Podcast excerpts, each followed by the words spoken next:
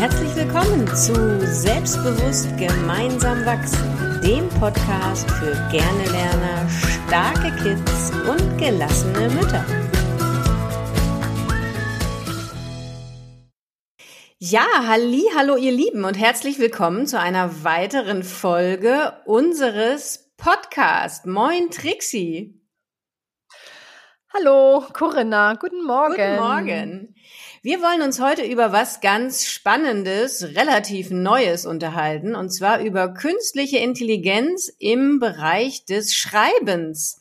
Da gibt's ja so diverse ähm, Plattformen. ChatGPT ist gerade in aller Munde. Wir haben auch gerade mal geguckt, was ChatGPT überhaupt heißt. Trixie, ja. hast du's noch parat?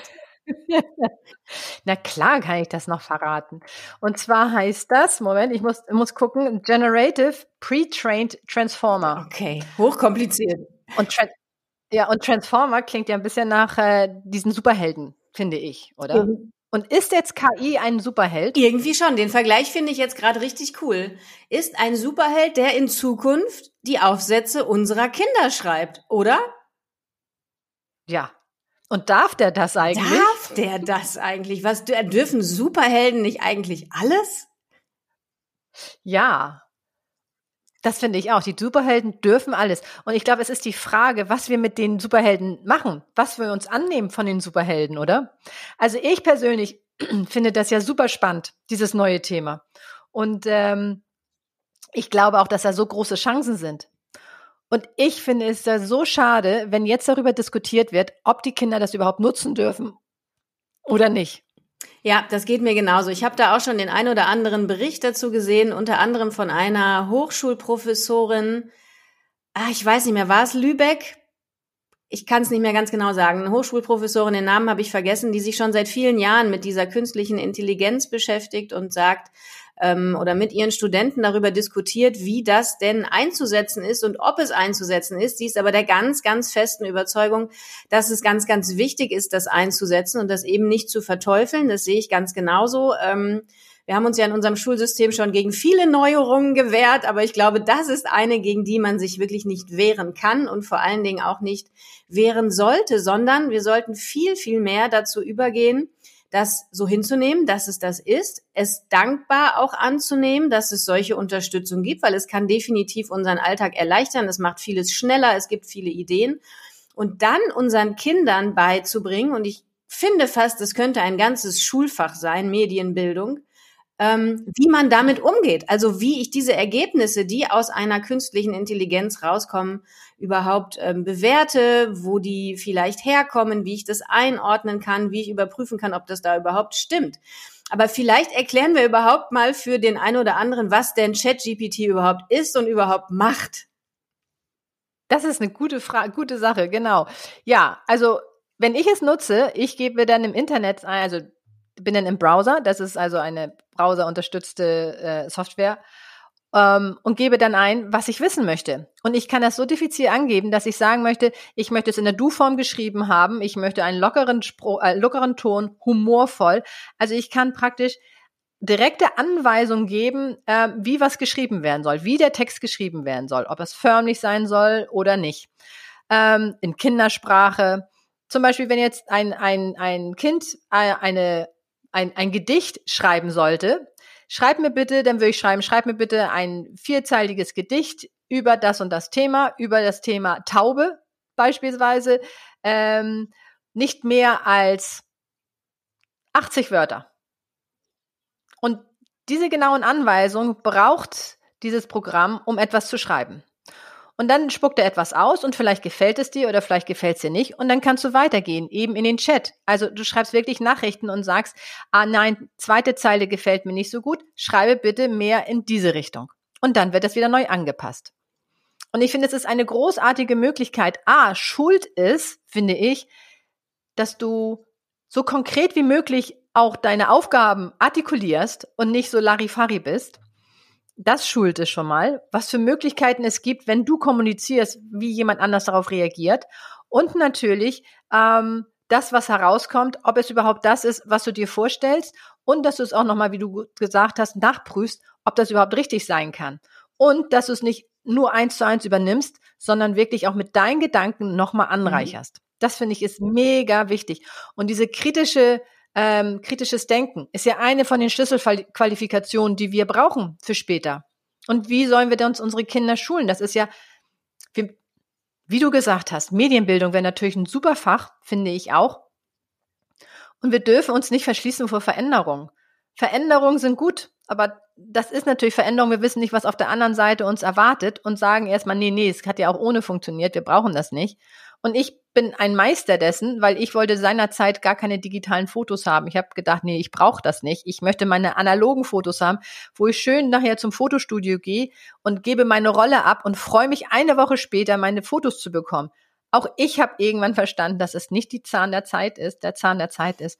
Und bin sehr froh, dass ich auf diesen Zug aufgesprungen mhm. bin. Und zurück zu ChatGPT. Und das ist genau das Gleiche. Es sind Veränderungen. Ja, und Veränderungen machen uns erstmal Angst. Und dann dürfen wir den Nutzen drin sehen. Und wir dürfen uns wirklich offen dem gegenüberstellen und sagen, was, welchen Vorteil hat es und wie kann ich es nutzen mhm. für mich?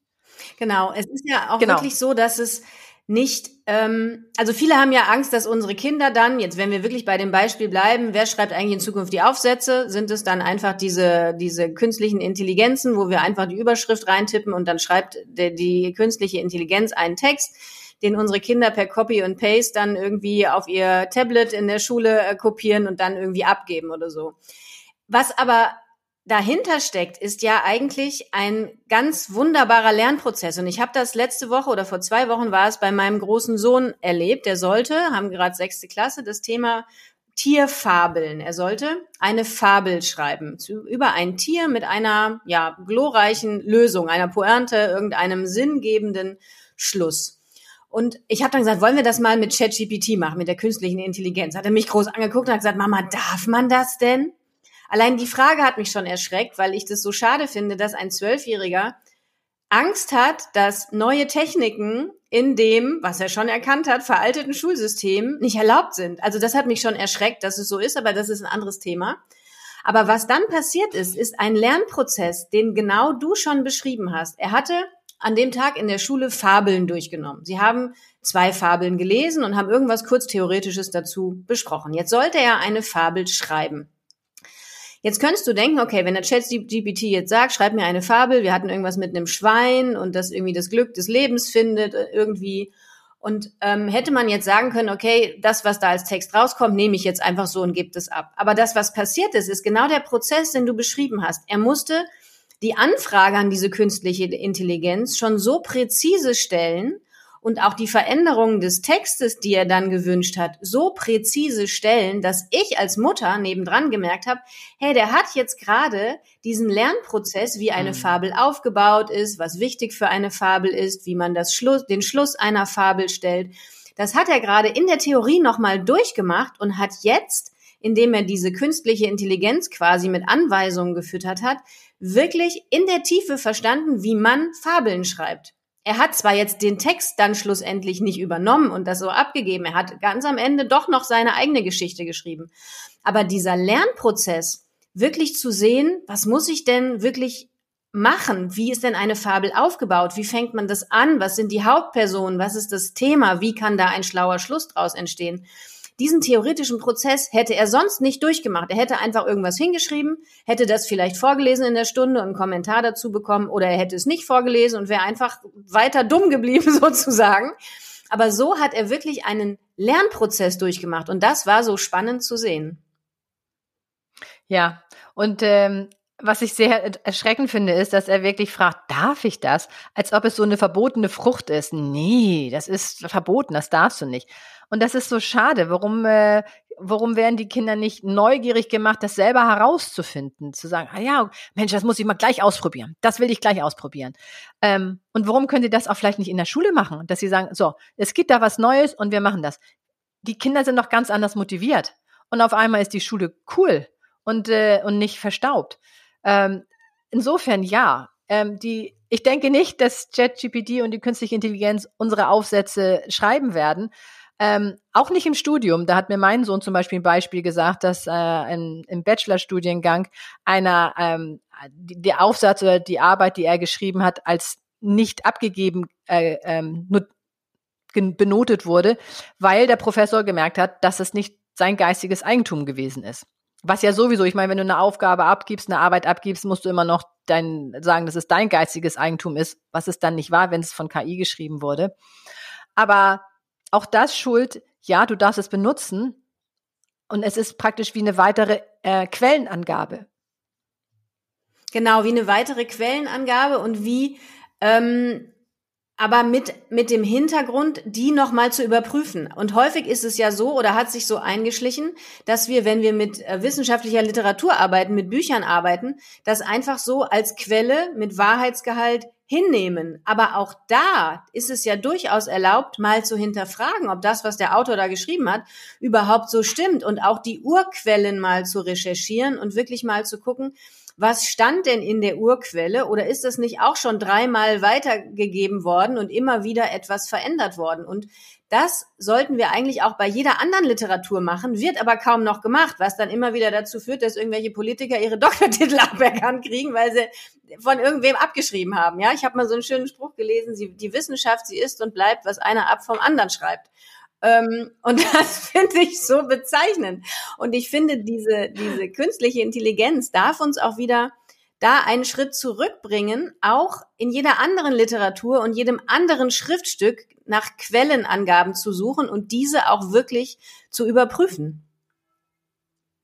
Ja, und ich habe da, wo du das sagst, ich habe da akkurat zwei Beispiele, wo ich ähm, eins noch nicht gefunden habe, wo die Quelle herkommt und das andere, wo es immer weitergegeben wird und immer weitergegeben wird. Das erste, was immer weitergegeben wird, ist, ähm, und das ist was ganz anderes, ist das das Hemisphärenmodell. Das heißt, dass eine Gehirnhälfte für die Logik und die andere für das Kreative zuständig ist. Und es wird immer wieder weitergegeben. Und das möchte ich hier noch einmal klar sagen, das ist falsch. Das gibt es nicht.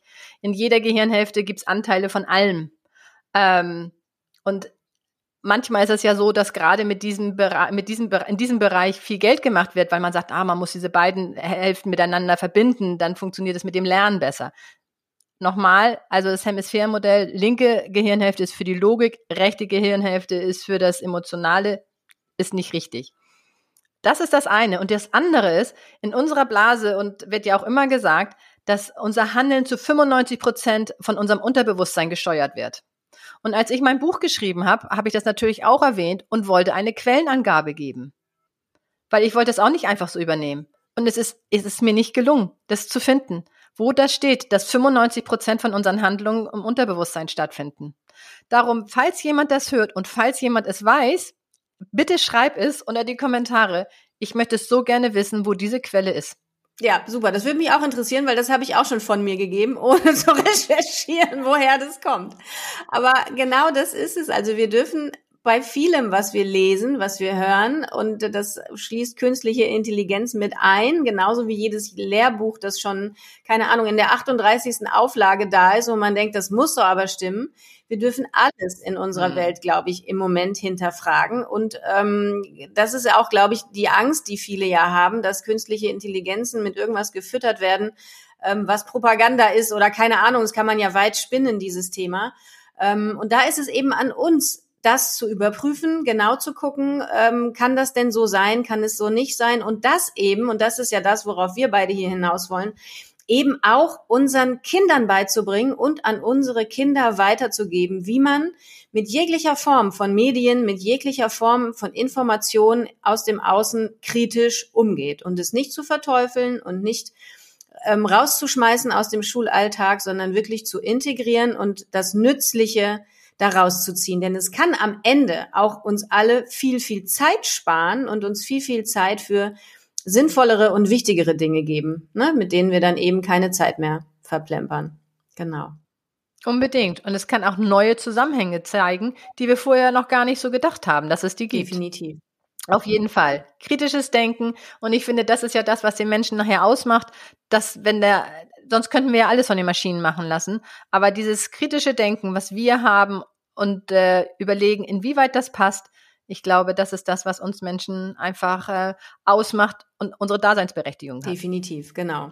Also fassen wir nochmal zusammen. Künstliche Intelligenz, Fluch oder Segen, für uns auf jeden Fall Segen, wenn man damit richtig umgeht. Und wir sollten unseren Kindern das auf jeden Fall ermöglichen. Ähm, ich gehe nicht davon aus, dass unser, unsere Schulsysteme das kurzfristig machen und übernehmen. Deswegen, liebe Eltern, ist es an uns. Setzt, sich, setzt euch mit solchen Dingen auseinander, gebt es an eure Kinder weiter und unterstützt sie im Umgang damit. Trixie und mich würde total interessieren, was ihr dazu denkt. Also schreibt uns gerne. Habt ihr überhaupt schon mal davon gehört? Habt ihr Erfahrungen mit ChatGPT? Macht ihr das selber? Braucht ihr das selber für eure Jobs oder was auch immer? Schreibt uns gerne dazu. Wir freuen uns über jede Nachricht. Also, das war's für heute. Macht's gut, ihr Lieben. Bis dann. Tschüss. Tschüss.